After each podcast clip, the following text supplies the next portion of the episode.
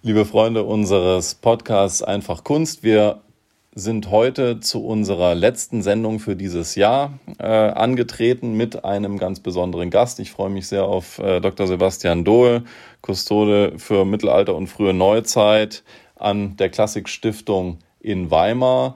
Unser Schwerpunkt September-Testament wird auch diese Sendung bestimmen. Und äh, ich freue mich auf unser Gespräch. Lieber Herr Dohl, herzlich willkommen. Vielen Dank, dass ich da sein darf.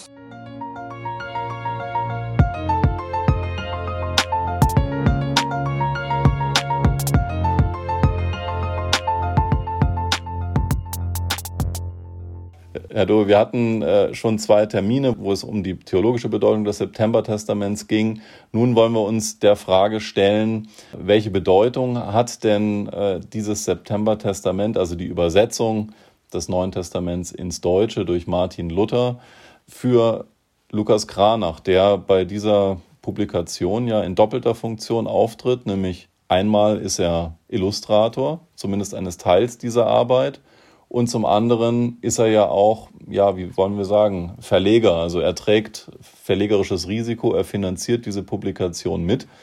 Und ähm, insofern eine ganz spannende, ja, eine ganz spannende äh, Doppelfunktion, die er da, die er da einnimmt. Jetzt äh, wäre meine erste äh, Frage äh, an Sie, lieber Dohe, äh, wenn wir auf das September-Testament gucken. Kranach hat ja nicht alle Teile dieses Neuen Testaments, also nicht alle Evangelien illustriert, sondern er hat im Grunde genommen nur das, ähm, die Johannesapokalypse illustriert. Wie würden Sie das aus Ihrer Sicht bewerten? Gibt es da irgendwelche Erkenntnisse? Warum hat Kranach ausschließlich diesen Bereich ausgewählt?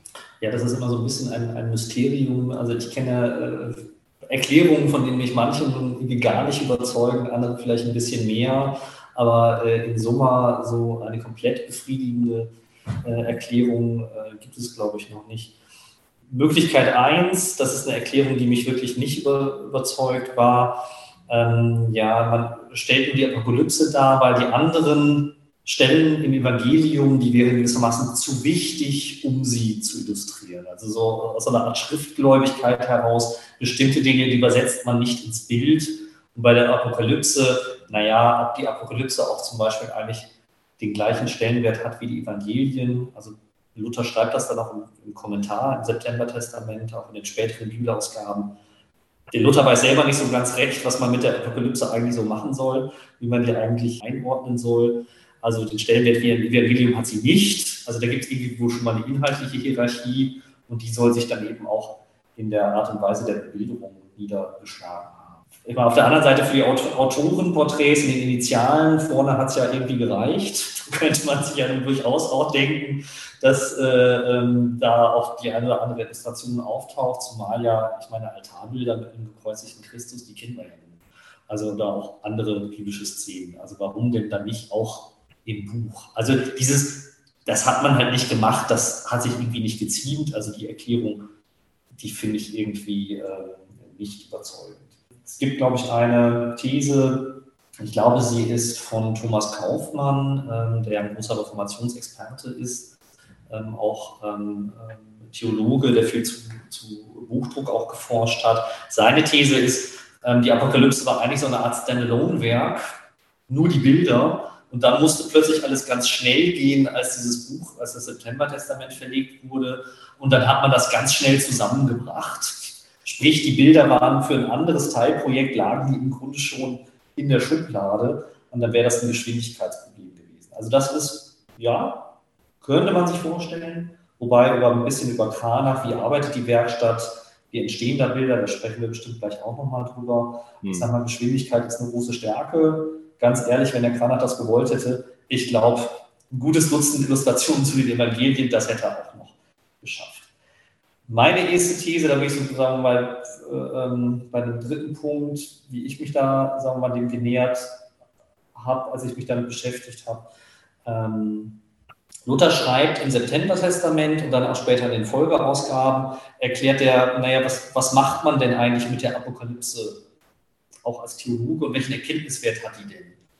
Und der ist im September-Testament reserviert. Und nachher, ich blicke mal aus auf die Vollbibel, also die erste Gesamtübersetzung, 1534 erscheint die.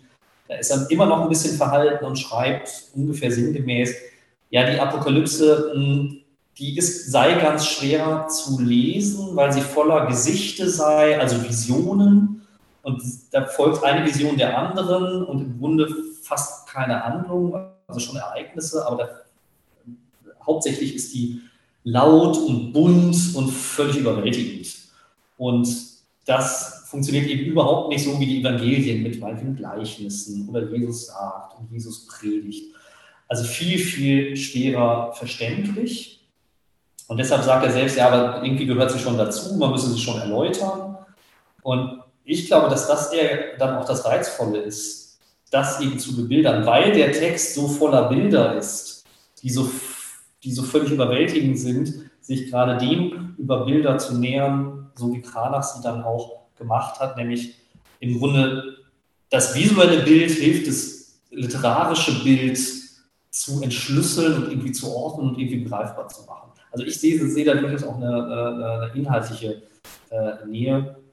Und das würde auch erklären, warum zum Beispiel in der Vollbibel 1534 nach wie vor die Apokalypse am meisten illustriert ist.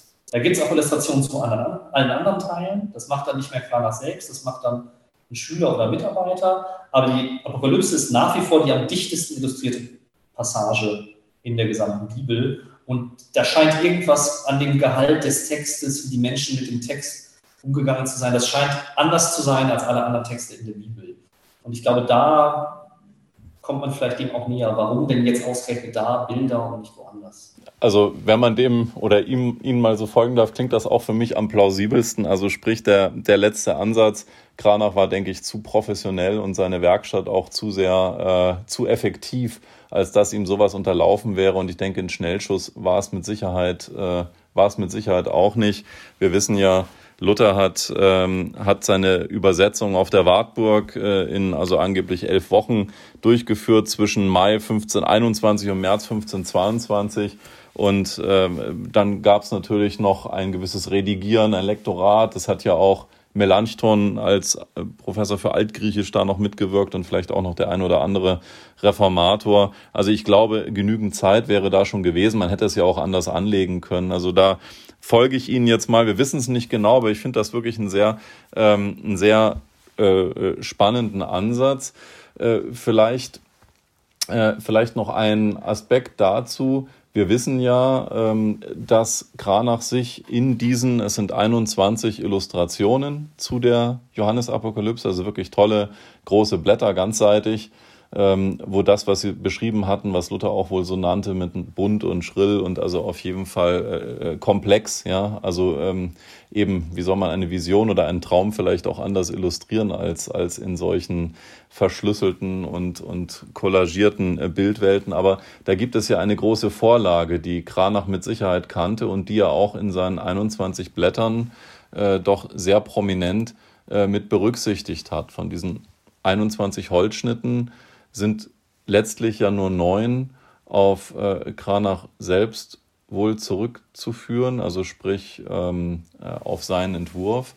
13 davon äh, gehen auf, auf Dürers berühmte Apokalypse von 1498 zurück. Ist, ist da vielleicht ähm, auch ein, eine Ursache zu finden, dass Kranach sagt, er möchte hier so eine Art, seine eigene Apokalypsenversion vorlegen?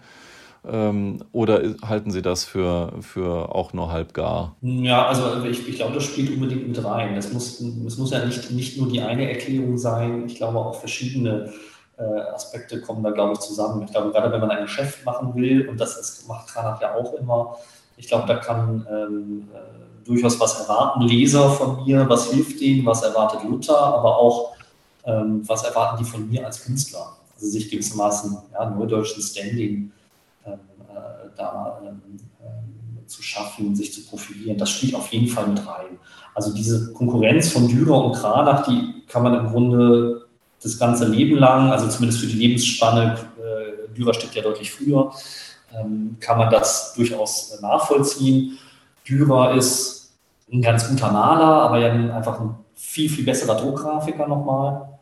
Und Kranach macht ja beides, also Gemälde und Druckgrafik wir wissen gar, gar nicht, was hat denn Kranach eigentlich in seinen jungen Jahren gemacht, so die ersten zehn zehn Schaffensjahre, so ungefähr von 20 bis 30, liegen völlig im Dunkeln. Da gibt es dann auch die Thesen, ach, vielleicht hat der Dürer da schon kennengelernt, vielleicht war der auch schon in Nürnberg. Das wissen wir alles. Äh, also tatsächlich nicht, gibt es keine Belege dafür. Aber schon in den frühen Druckgrafiken von Kranach, die sind dann so 15, 7, 8, 9, also ähm, äh, äh, deutlich ähm, vor dem ähm, September-Testament. Äh, und da sieht man, da setzt er sich schon mit Dürer auseinander. Also da gibt es so Kompositionen wie die Heilige Familie auf der Ruhe, äh, auf der Flucht nach Ägypten zum Beispiel oder eine Paradiesdarstellung, Adam und Eva, wo man sieht die Tiere, die dann davor lagern. Das ist Dürer einmal ein bisschen gespiegelt, ein bisschen gedreht, ein bisschen umgeändert. Und das gleiche Gefühl hat man dann auch beim September-Testament. Also das ist klar, die, die Bilder von Dürer, die kennen Menschen, die kennen natürlich vor allem ein elitäres Publikum, also Dürer, Dürer macht richtig Kleinkunstwerke, die für teuer Geld wenige Sammler sich ähm, zu Hause hinlegen, aufhängen ähm, und wirklich dann minutiös, vielleicht sogar mit der Lupe ähm, oder ähm, dann damals mit einem Glas entsprechend ähm, äh, entziffern. Ja, das sind so kleine, kleine äh, das sind, sind immer Schaublätter. Und ähm, da spielt Kranach auf jeden Fall drauf an. Und andererseits mit dem September-Testament, ich meine, das ist in einer relativ hohen Auflage dann gedruckt, 3000. Das ist auch schon mal eine ganz andere Auflage als ähm, mit Kupferstichen sowieso äh, äh, äh, erreichen. Mit Holzschnitten geht das. Ich kenne tatsächlich die Auflagen bei Dürer nicht, aber Dürer adressiert tatsächlich ein sehr, die adressieren dann auch ein anderes Publikum, der denkt viel elitärer. Und ich glaube, Kranach hat das quasi mitgenommen. Also die, sagen wir mal, die elitäre Kundschaft, die wird damit dann auch noch mit adressiert und der zeigt einfach, was, äh, ja, wie man, wie man damit rivalisiert, wie man aber auch Dürer eben auch, sag mal, anders übersetzen kann. Der macht das einfacher, der macht das irgendwie auch klarer in seinen Kompositionen. Also ähm, das ist nicht einfach nur Kopieren, sondern wirklich ein produktives, ja, man würde heute sagen, adressatenfreundliches gewissermaßen äh, äh Übersetzen und entsprechendes Umändern. Aber da steht auf jeden Fall so eine Form von Wettbewerb, damals hätte man gesagt Emulatio, äh, die steht da auf jeden Fall äh, drin. Ist im Übrigen nicht nur dabei, sondern zum Beispiel bei den, bei den Luther-Porträts, die spielen jetzt vielleicht nicht für September-Testament eine Rolle, aber zum Beispiel Dürer möchte Luther porträtieren und schreibt das nach Wittenberg und Kranach muss das mitbekommen haben, weil sofort bringt Kranach sein erstes Luther-Porträt raus. Also das geht richtig schnell. Also sprich, ich habe gehört, Dürer hat an Spalatin geschrieben, Spalatin und ähm, ähm, Kranas sind befreundet. Spalatin ist, ist, derjenige, der die Entführung auf die Wartburg äh, organisiert, im ja, äh, redaktionell führt, kann man sagen. Das ist ja alles abgesprochen. Ähm, das weiß Luther auch. Aber der das, also ist entsprechender Vertrauter. Und Spalatin kriegt diesen Brief, in dem äh, Dürer sagt, jetzt würde ich gerne als nächstes Luther porträtieren. Und kurz darauf kommt der Luther, ähm, äh, kommt die Luther-Grafik von Kranach raus. Also der reagiert dann das viel schneller und sorgt letztlich dafür, dass wir am Ende immer bei Luther immer sofort Kranach im Kopf haben. Dürer war zu langsam, kann man gewissermaßen sagen. Also anderes, sagen wir, Seitenspiel, äh, anderes Spielfeld, ähm, aber wo man einfach sieht, die, die kennen sich und die konkurrieren auf jeden Fall miteinander. Was, was vielleicht ja auch eine Rolle gespielt haben könnte, also ich äh, muss hier natürlich äh, so in dieser, sage ich mal, etwas verklausulierten Form sprechen, aber es ist ja die Übersetzung der Heiligen Schrift in eine Landessprache etwas äh, für sich genommen und vor allem aus Sicht der Kirche ja, also äh, Ungehöriges. Ja? Also die Kirche verliert da an Deutungshoheit, die diese äh, Volksbibeln und was es sonst noch so gab. Es ist ja nicht die erste Übersetzung oder der erste Versuch, äh, die Bibel zu übersetzen in äh, die deutsche Sprache, so wie auch zum Beispiel Huss es ins Böhmische macht oder wie es ins äh, oder Tschechische besser gesagt, äh, wie es in England passiert und in Frankreich. Und überall gibt es ja diese Bestrebungen, die Leute werden oft verbrannt oder irgendwie äh, zumindest, wie soll ich sagen, hart bestraft. Also Luther fasst da ein heißes Eisen an, was ihm ja sicherlich klar ist. Und vielleicht frage ich mich manchmal, bot nicht auch ähm, gerade die Apokalypse eben so in ein, zwei Blättern, das hat sich dann ja auch gezeigt, eine hervorragende Möglichkeit für eine Spitze gegen das Papsttum. Also wenn ich jetzt an die Tiara denke, die ja auch sehr spektakulär äh, auf mindestens zwei Blättern äh, eingesetzt war und dann bei der Zweitauflage sozusagen im Dezember, also das sogenannte Dezember-Testament ja dann auch fehlten. Und also äh, könnte das vielleicht auch äh, so gewesen sein, dass das Kranach, der ja immer sehr zielgruppengenau arbeitete, sagte, Mensch, Martin, lass uns doch die Apokalypse nehmen, da können wir noch einen kleinen Seitenhieb für den Papst reinbauen, da hätte ich auch schon eine Idee.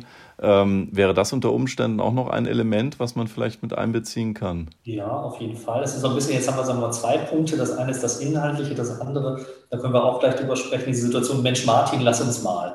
Das ist so ein bisschen auch, wer, wer, wer erfindet eigentlich diese Bilder? Ja? Erfindet Kranach die? Setzt, diese setzt sich vorher redaktionell mit Luther erstmal zusammen. Also vielleicht, ich antworte oder erst erstmal zu dem ersten äh, Punkt, so in der Überleitung von Dürer. Ich meine, Dürers Folge ist, ist natürlich viel, ähm, ähm, viel älter und steht ja jetzt nicht im, im Kontext der reformatorischen Ereignisse.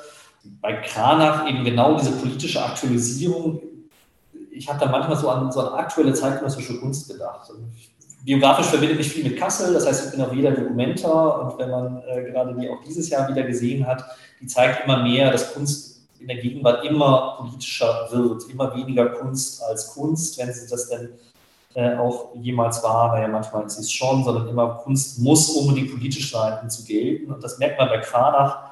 Ähm, der nutzt sie genau dafür auch. Ja? Also vielleicht nicht nur, aber genau wie Sie es gerade beschrieben haben, mit diesem Seitenhieb, der nutzt dieses Potenzial. Das hat eben Dürer in seiner Apokalypsenfolge, das sind eben vor allem ästhetische Schaublätter, aber diese, äh, dieses politische Potenzial von Kunst, das ist da tatsächlich ähm, äh, in der Form nicht vorhanden. Also ich glaube, das ist, ähm, da sieht man, dass Kranach einfach auch nochmal als Künstler anders denkt, deshalb nicht unbedingt weniger Künstler ist. Das sage ich deshalb, weil man im 19. Jahrhundert gerne gesagt hat, ja, schauen wir. Da, deshalb sehen wir ja, dass der Kranach, ich sage jetzt mal despektierlich, der ist dann ja doch mehr irgendwie Gebrauchsgrafiker, weil er politisch Dinge genutzt hat. Und deshalb ist Dürer ja auch der bessere Künstler, weil er einfach das reine Kunstwerk. Und äh, das ist einfach eine andere Kunstauffassung und deshalb eben das zitierte Beispiel. Heutige Kunstauffassung ist auch schon wieder anders. Die muss nicht richtiger oder falscher sein, aber ähm, das bedeutet, glaube ich, eben nicht, dass man Kranach irgendwie ja, sein, seine Kunstauffassung da irgendwie defizitär gegenüber Dürer ähm, ähm, einordnen muss, was auch oft mit dem Stil zusammenhängt. Ja, der macht es einfacher, der macht es klarer lesbar.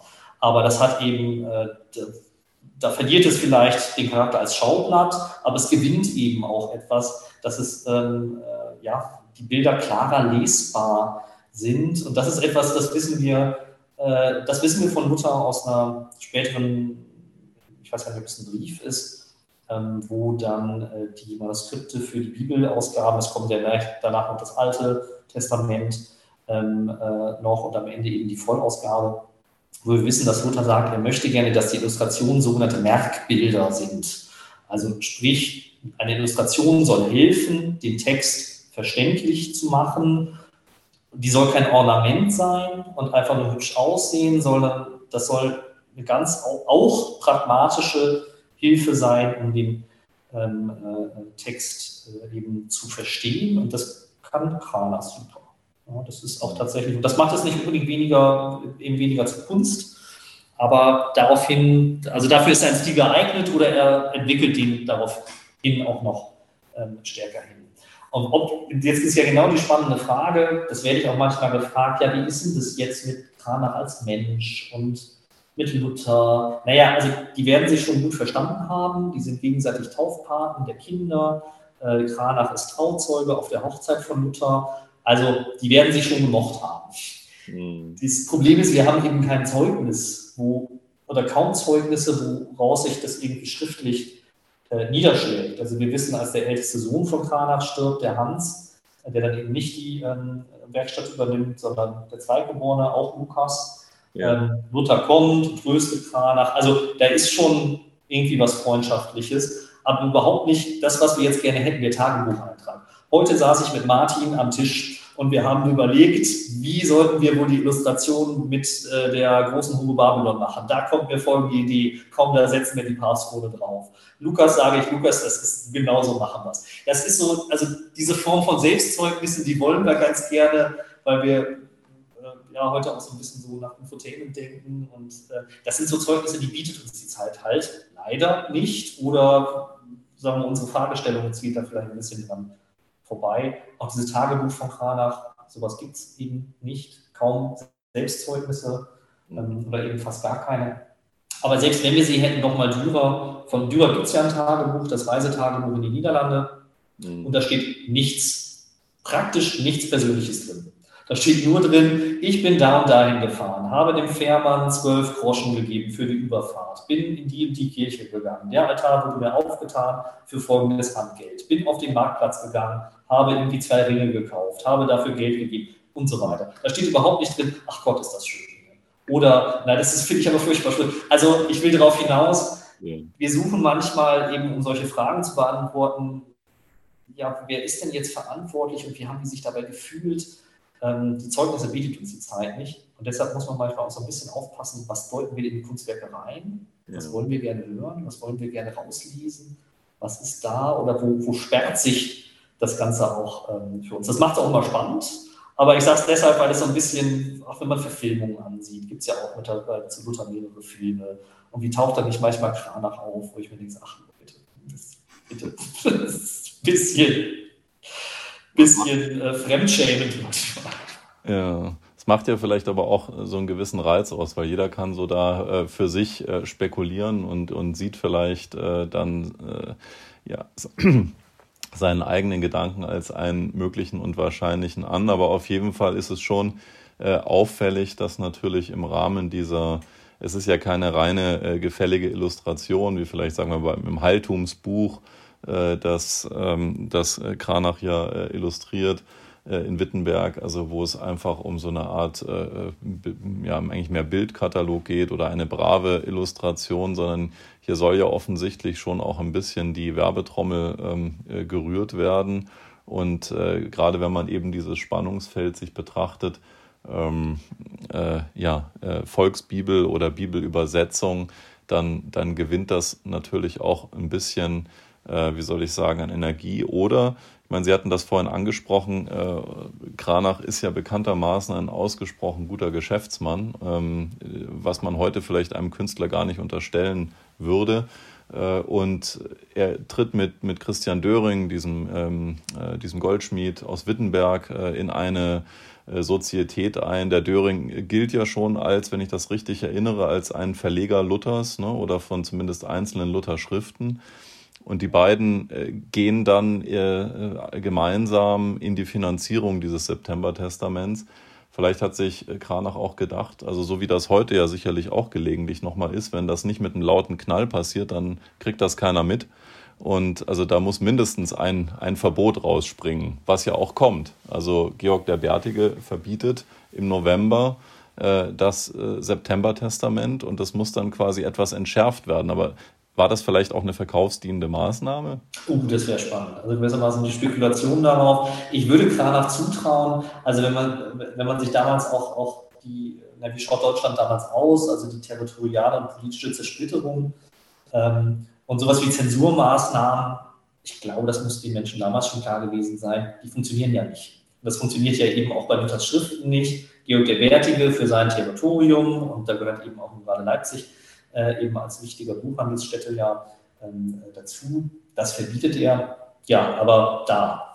Und dann gibt es noch eine ganze, ganze, ganze Menge anderer Territorien und Fürsten, ähm, äh, wo das dann ähm, äh, nicht der Fall ist. Und also ich traue Kranach und anderen Zeitgenossen durchaus schon zu, dass denen schon klar war, ähm, wenn man Dinge einmal gedruckt in die Welt setzt und ein bisschen verteilt, ähm, und dann werden die ja ganz schnell auch nachgedruckt und auch Holzschnitte werden ja nachgemacht von Kranach.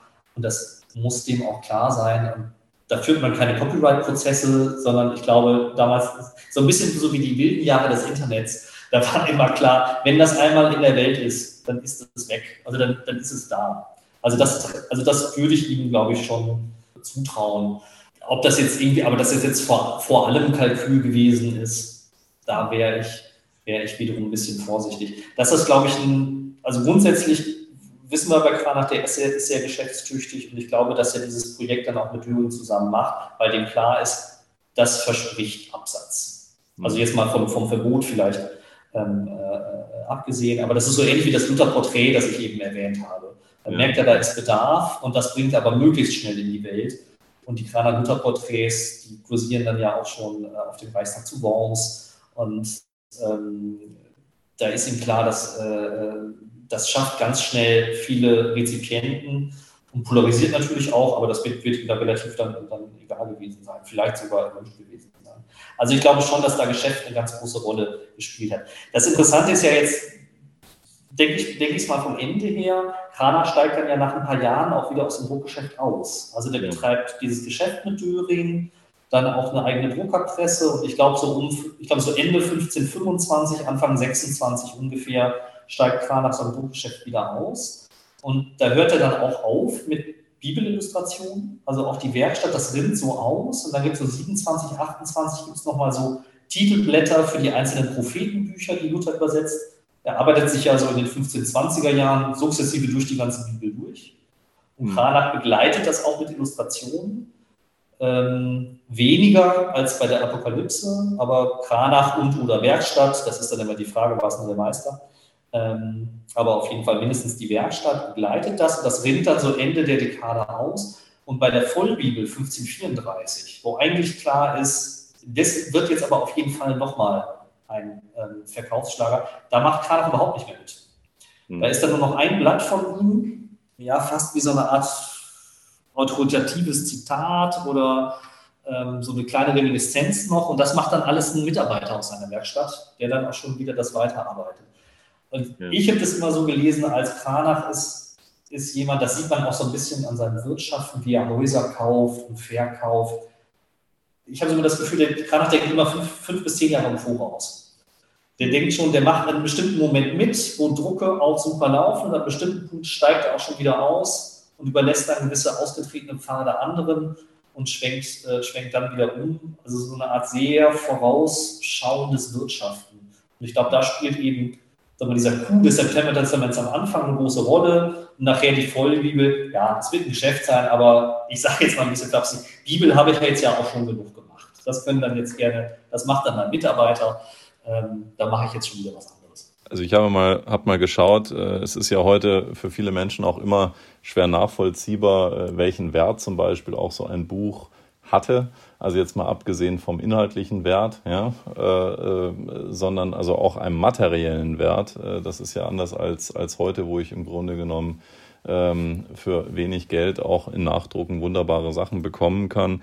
Äh, ich habe mal gelesen, dass also der Preis für ein Exemplar dieses September-Testaments bei eineinhalb Gulden gelegen haben soll was wiederum in Entsprechung äh, sowas wie zwei Kälber bedeutete. Ist Ihnen da irgendwas bekannt? Ich glaube, ich habe neulich auch noch mal gelesen, ähm, äh, dann Kälber, ich glaube, umgerechnet war es irgendwie ein Schulmeister, zwei oder drei Monate Monatsgehalt, glaube ich. Also schon, sagen wir mal, eine gewisse Summe. Und dazu kommt auch immer drauf, äh, bei Büchern denkt man immer ans gebundene Buch. Die Bücher sind ja erstmal ungebunden.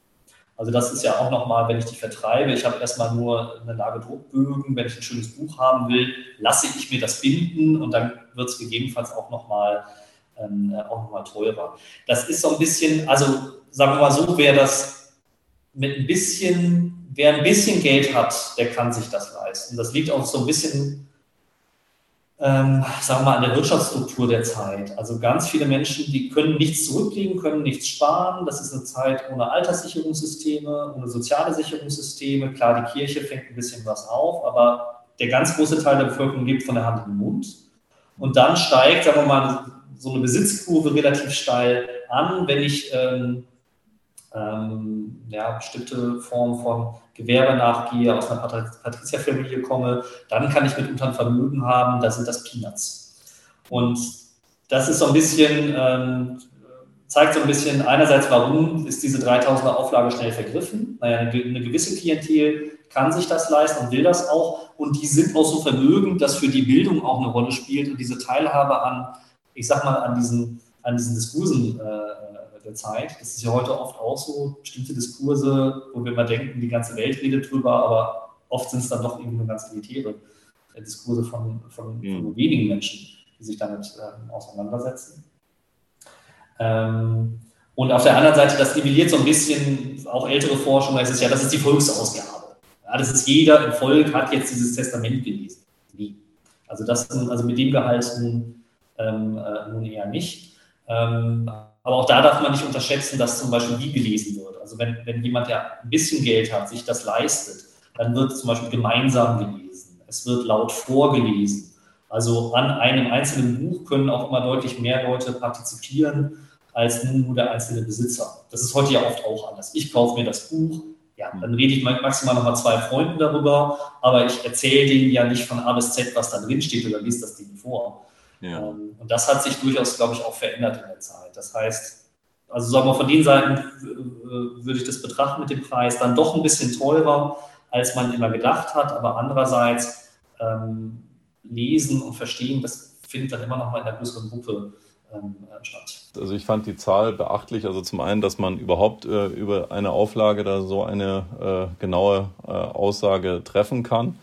Äh, zum anderen aber auch einfach die, die Höhe. Also wir wissen ja, im Dezember äh, desselben Jahres kommt es dann zur zweiten Auflage. Äh, dazwischen und auch danach gibt es natürlich noch diverse manchmal glossierte Nachdrucke, also quasi urheberrechtsverletzend wird da einfach nachgedruckt. Also es scheint schon, schon, schon auf einen großen Bedarf äh, gestoßen zu sein. Also das heißt weit über diese 3000 Exemplare. Wie groß dann das Dezember-Testament war, weiß ich nicht. Also äh, auflagenseitig. Aber äh, das war ja doch schon ein, ein großer Erfolg, der ja auch ähm, Kranach und sein, seinen Kompagnon äh, Döring dazu äh, verleiteten, zumindest noch äh, drei, vier Jahre weiter gemeinsam äh, Werke auch zu drucken in, in Art eines, eines äh, gemeinsamen Verlags.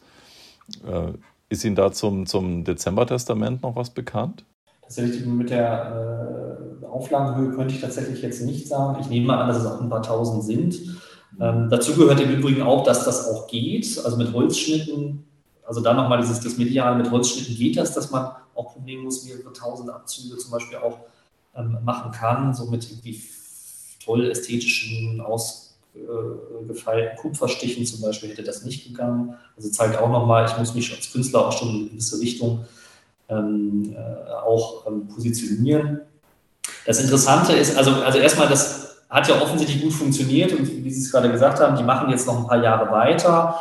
Die begleiten dann ja eben auch ähm, Luthers weitere Bibelübersetzungen und ähm, da finde ich eben auch diese, diese Form von Nachdrucken, von Raubdrucken. Luther versucht das dann ja irgendwie zu unterbinden und dann führt er diese Copywriting-Luther-Rose ein, aber das, das ist ja auch alles, das funktioniert alles nicht. Also irgendwie, ähm, das ist ein bisschen, bisschen halbherzig. Ich kann mir eigentlich mit, mit Blick auf, wenn ich jetzt auf die Bilder blicke, was es alles Bilder nach Kranach gibt, das verwirrt ja den Kunsthistoriker auch manchmal, das Kranachartige, ist das jetzt noch Werkstatt, ist das jetzt schon Umkreis, ist das der Schüler? Das sind ja Debatten, die man oft öffentlich versucht, die mal auf der Straße zu erklären. Die sind da irgendwie ganz unverständlich, weil wir irgendwie das hier das Atom noch, äh, noch mehr spalten wollen, um zu wissen, wer ist es aus, ja, aus, aus diesen Zuschreibungsgründen, auch aus, aus Wertgründen manchmal. Aber ähm, das Interessante ist, die Charakterbilder lassen sich ja gut nachmachen. Weil die relativ, weil die so diesen, diesen etwas comicartigen Stil haben, weil die auf Reproduktion schon in der Werkstatt so äh, komponiert sind. Und ich kann mir nicht anders vorstellen, als dass dieses ständige Vervielfältigen wirklich auch Teil von der Strategie war, dass, dass Kranach das auch nicht nur toleriert hat, sondern dass das ähm, vielleicht sogar mit erwünscht war. Vielleicht nochmal ein, ein Beispiel, ich habe es eben erwähnt, ähm, die Luther-Porträts. Bei Luther können wir uns, wir können uns Luther nur so vorstellen, wie Kranach ihn uns überliefert hat. Weil jeder ruft mal im, äh, im, im, Gedächtnis auf, bei Luther denkt man sofort irgendwie an ein Kranach-Bild. Und ähm, das liegt daran, dass Kranach das auf Masse gemacht hat, aber nochmal an den ungleich vielen Vervielfältigungen danach. Also das gibt es als Holzschnitt, gibt es aber auch als Medaillen zum Beispiel, gibt es das ähm, sehr häufig. Und ähm, da ist dieser Kana-Stil so eingängig, dass er sich leicht nachmachen lässt. Also ganz großer Grund, warum das erfolgreich ist und sich so verbreitet ist, ähm, äh, auch, oder liegt einfach daran, dass das gut auch in solchen Raubdrucken oder in solchen nach also, ja, Faximiles, Reproduktionen, Kopien nach Kopien auch einfach gut funktioniert. Und ähm, das ist, glaube ich, etwas, was durchaus ähm, durchaus, glaube ich, auch in dieser Zeit positiv gesehen ist. Also ein Künstler, der sehr, sehr oft kopiert wird, der ist gut. Ja. Das ist etwas heute, äh, wir haben ein anderes Verhältnis zu Kopien und zu Revolution, aber das war damals viel unverkrampfter. Ja. Also ähm, ich glaube, dass das nochmal, wenn man das, als man gemerkt hat, man hat einmal dieses Geschäft losgetreten und gemerkt, äh, darüber läuft auch weitere äh, Vervielfältigung. Ich glaube, dass Kranach dem auch positiv gegenüber äh, gestanden hat. Wir haben ja die Werkstatt jetzt schon ein paar Mal angesprochen. Also wir wissen, äh, vielleicht auch nochmal für diejenigen, die uns zuhören, ja, dass Kranach nicht alleine in seiner Werkstatt saß, sondern dass er also zahlreiche Mitarbeiter hatte. Das schwankte immer ein bisschen, aber ähm, es war auf jeden Fall ähm, eine so große Gruppe, dass Kranach äh, ja in der Lage war, auch große Aufträge wie zum Beispiel die Stiftskirche in Halle und so etwas anzunehmen. Und äh, über seinen Werkstattstil und die Schulung seiner Mitarbeiter auf seinen Stil wissen wir ja auch einiges. Allerdings wissen wir relativ wenig über die Mitglieder dieser Werkstatt. Also die wenigsten sind ja namentlich bekannt und bei jetzt gerade den Illustrationen zum September Testament ist ja zumindest bei einem der Holzschnitte sind die Initialen HB erkennbar. Ähm, was, so wie ich das verstanden habe, ja auch gedeutet wird auf den Hinweis, dass hier offensichtlich ein Mitarbeiter Kranas gewirkt hat oder ist das eine mehr? Das ist so ganz interessant mit diesen Monogrammen. Wann werden die eigentlich aufgetragen? Ähm, das Interessante zum Beispiel ist ja auch bei den, das ist grundsätzlich bei Kranach, die, die Kranach-Schlangen, die kennen wir immer als Signatur. Ja. Die tauchen aber zum Beispiel auch bei weitem nicht auf jedem Kunstwerk auf. Mhm. Das Interessante ist, das weiß man restauratorisch, dass diese Signatur auch nicht nur von Meister aufgetragen wurde, sondern auch von Werkstattmitarbeitern. Mhm. Und das ist nicht so ganz schlüssig, warum denn nun bei dem einen Gemälde nicht, warum bei dem anderen doch, warum bei einer Druckgrafik nicht, warum, warum, warum bei einer anderen doch. Und das ist so ein bisschen, strahlt auch aus, warum ist jetzt hier mal etwas, ähm, ähm, äh, etwas signiert, dann an anderer Stelle wiederum nicht ich habe keine, sagen wir mal, abschließend gute Erklärung dafür. Mich hat das mal, mich hat das an etwas anderes erinnert, und zwar, ich springe mal ein bisschen ins Mittelalter, gab es zu der Zeit von Kranach aber auch, und zwar in den Kathedralbau. Wenn man gebaut hat und zusammengesetzt hat, wurden äh, Steinmetzzeichen auf den einzelnen Bausteinen mhm. äh, verlassen zu Abrechnungszwecken. Damit ja. man wusste, wer hat eigentlich hier wie viel geliefert. Und da ging es weniger darum, äh, zu zeigen, schaut, also im Sinne von Prestige, schaut, das habe ich gemacht, sondern wirklich schlichtweg gewissermaßen abzuliefern. Das wird jetzt bei einem einzelnen Blatt, wäre das als Erklärung auch immer noch ein bisschen dünn. Naja, ich meine, bei der Menge im September-Testament, ich glaube, den Überblick kriegt man schon noch hin in der Buchführung, wer, wer was hm. äh, geleistet hat. Bei einer Kathedrale ist das, ähm, äh, ist das schwieriger. Die gleiche Frage habe ich, weil ich mich mit der Vollbibel 1534 auch jetzt kürzlich mehr beschäftigt habe. Da tauchen zum Beispiel auch von einem Monogrammisten Monogramme auf, aber auch nur ganz sporadisch. Mhm. Ich auch gefragt habe, waren das jetzt Teillieferungen? Hat er, weiß ich nicht, fünf, fünf Stapel Illustrationen abgeliefert und pro Stapel dann halt nur einen signiert, damit man das zuordnen konnte? Ja. Ähm, das ist tatsächlich nicht abschließend geklärt. Also für mich hat es, äh, ja, es kann was mit irgendwie Prestige und, ähm, sagen wir, das eigene Monogramm sich selbst da zeigen wollen ähm, kann das zu tun haben. Aber dann ist ja die Frage, warum bei den anderen nicht? War der jetzt so selbstbewusst? Also ich meine, mitbekommen hat der Kranach das schon. Also bei Drucklegung plötzlich noch schnell sein Hologramm reinmogeln, äh, das, das, funktioniert nicht. Dafür dauern die Prozesse dann noch ein bisschen, äh, bisschen äh, länger als, äh, äh, als heute. Mhm. Das kann ich nicht denken. War das einfach der Wunsch von jemandem, sich da so prominent oder prominenter äh, ins Bild zu setzen, weil es Erlaubnis vom Meister, ja, du bist so gut oder wir haben irgendwie eine, oder wir haben eine eigene Verabredung. Mhm. Das ist die Frage auch, wie wird da zusammengearbeitet? Das sind ja nicht Angestellte einer modernen Firma, die haben teilweise vielleicht Einzelverträge. Ja, vielleicht hat, hat jemand so gut verhandelt, dass er sagt, ich, ich liefere dir schon auch eine Teillieferung äh, dazu zum September-Testament, aber unter folgender Bedingung, dass man Monogramm zu sehen ist. Mhm. Und muss es schnell gehen und er braucht kompetente Leute und sagt, ja, ist okay. Und die anderen haben das nicht ausgehandelt. So wie man vielleicht Firmen hat, wo manche, wo alle Gehälter einzeln abge, äh, ausgehandelt werden und der eine verhandelt besser und der andere verhandelt schlechter. Das ist aber jedermanns äh, oder jeder Frau's eigene Sache. Ähm, das ist jetzt alles so ein bisschen, sagen wir, verschiedene Aspekte. So wirklich zu einem ganz befriedigenden Bild hat es die Forschung, glaube ich, nicht zusammenführen können. Das kann ich ja tatsächlich auch nicht, aber sind mal so ein paar Aspekte, wie man sich dem Ganzen vielleicht nähern kann. Was, was mich noch äh, vielleicht, wir haben jetzt schon also wirklich äh, das Thema von vielen Seiten eingekreist und gegrenzt und ich, ich finde das unglaublich spannend.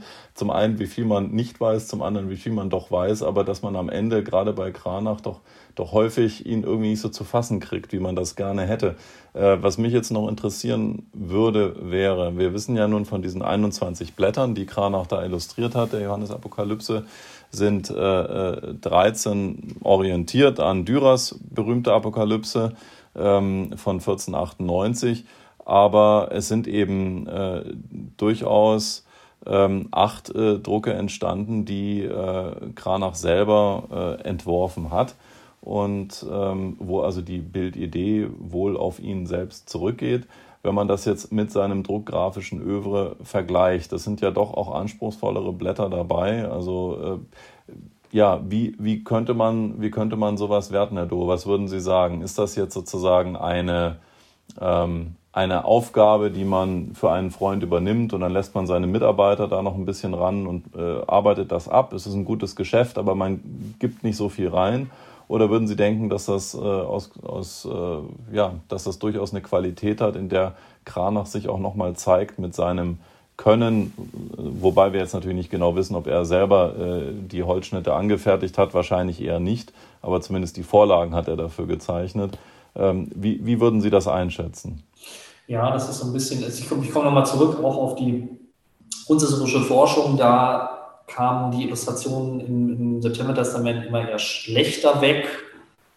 Ja, die seien nicht so, seien nicht so gut gestaltet, also auch aus einem Kunstbegriff, der, weiß ich nicht, immer besonders mimetisch denkt zum Beispiel. Die seien irgendwie schnell und flüchtig gemacht und ähm, qualitativ eben nicht so überzeugend als, sagen wir mal, diese frühen Einzelgrafiken, die ich vorhin auch ähm, äh, erwähnt habe, wo man das Gefühl hat, da steckt mehr Zeit drin, da steckt auch ein anderer Detailgrad drin. Also das Besondere ist sicherlich beim September-Testament innerhalb sehr kurzer Zeit das Ganze vorzulegen. Also Geschwindigkeit ist einfach auch eine, eine Stärke der Kraner Werkstatt. Mhm. Geschwindigkeit war auch damals, das ist heute oft pejorativ besetzt. Das liegt aber an unseren Erfahrungen aus der Industrialisierung. Masse und Geschwindigkeit ist für uns eigentlich immer etwas, also im Bereich Kunst jedenfalls immer etwas, ein bisschen was Anrüchiges. Das hat zum 20. Jahrhundert denkt man so jemanden wie Andy Warhol, der sich das bewusst nimmt und dann, und dann ähm, umdeutet und produktiv macht. Ähm, aber das kann durchaus, das kann eine Qualität sein, die wir heute nicht mehr würdigen können, weil wir, äh, weil wir anders sozialisiert sind, ähm, die vielleicht damals zum Beispiel gewürdigt wurde. Zu sagen, oh, guck mal, der hat innerhalb kürzester Zeit hat er hier eine wunderbare Dürer-Phrase hingelegt. Plus noch mal ein paar eigene Gedanken, ein paar Szenen auseinandergezogen, zusammen wird toll, wie Meister, wie, wie gut er das schafft. Also das wäre zum Beispiel ein Gedanke, ähm, eine große zusammenhängende Serie innerhalb kurzer Zeit und dann noch mit ihrem politischen Potenzial zu aktivieren, das macht dem so schnell keiner vor. Dürer hätte das nicht geschafft.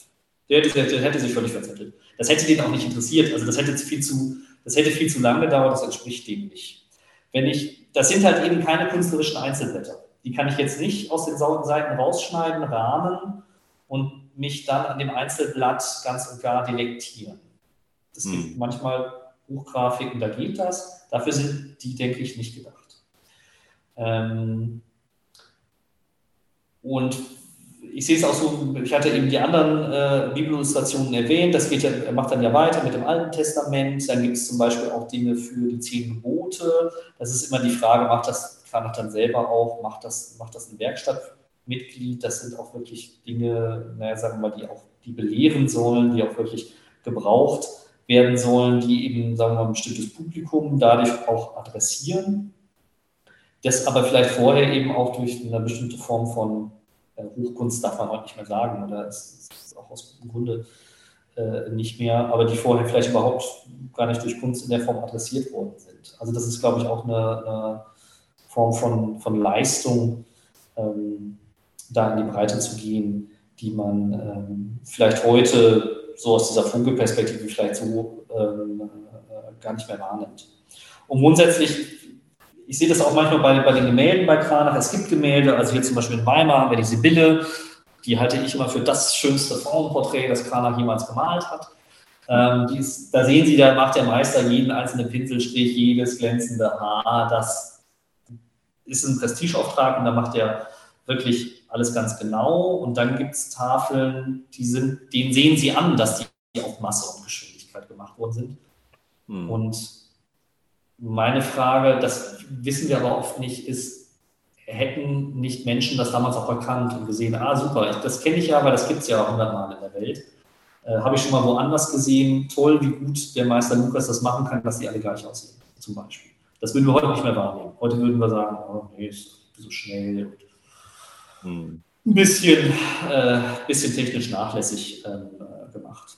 Ja. Also insofern sehe ich, sehe ich so ein bisschen, ich, Kranach kann verschiedene Pole, Pole bedienen. Der kann das einzelne minutiöse ähm, Kunstwerk, der kann aber eben auch Masse und Geschwindigkeit. Und eben so ein bisschen die Frage, stehen wir uns da selbst im Weg, weil wir das einfach nicht erkennen können, weil wir andere Maßstäbe an, an Kunst anlegen. Also es bleibt in Teilen geheimnisvoll, aber es zeigt auf jeden Fall Kranach oder Kranach zeigt sich auch in diesem Werk äh, wieder in seiner Vielseitigkeit als Künstler, Unternehmer, als ähm, natürlich auch als Künstlerpersönlichkeit selber in seiner Zeit, in dieser Spannungslage der, der aufkommenden äh, Reformation. Jemand, der offensichtlich in so einer Mischung aus Geschäftssinn, äh, Freundschaftsdienst und künstlerischem ähm, Einfühlungsvermögen sich einem, einem Thema zuwendet. Äh, allerdings ähm, die Frage, warum es nur das Johannesevangelium, äh, beziehungsweise entschuldigen Sie, die Johannesapokalypse war und nicht äh, auch äh, die restlichen Texte, das lässt sich äh, am Ende nicht befriedigend klären. Es bleibt also ein Geheimnis, aber ich denke, auch dank Ihrer Einblicke, lieber Herr Dohe, haben Sie uns das äh, doch etwas verständlicher, greifbarer gemacht. Ähm, es ist eben sehr viel vielschichtiger, als man sich das so gemeinhin immer vorstellt. Äh, warum auch sollte es anders sein als, sage ich mal, ein vielschichtiges, komplexes Leben heute. Die Zeiten damals waren ja auch durchaus äh, spannungsgeladen und ähm, stehen da in vielem unserer Zeit heute nicht zurück. Aber für mich war es äh, sehr interessant, ähm, da Einblick zu nehmen. Herzlichen Dank, lieber Herr Dohl, dass Sie uns Ihre Zeit geschenkt haben mit diesen Einblicken. Also ich freue mich auf, auf ein weiteres Gespräch in einem anderen Zusammenhang, aber für dieses Mal haben Sie uns sehr geholfen mit Ihren Einblicken. Herzlichen Dank. Ja, danke Ihnen für die Gelegenheit. Vielen Dank.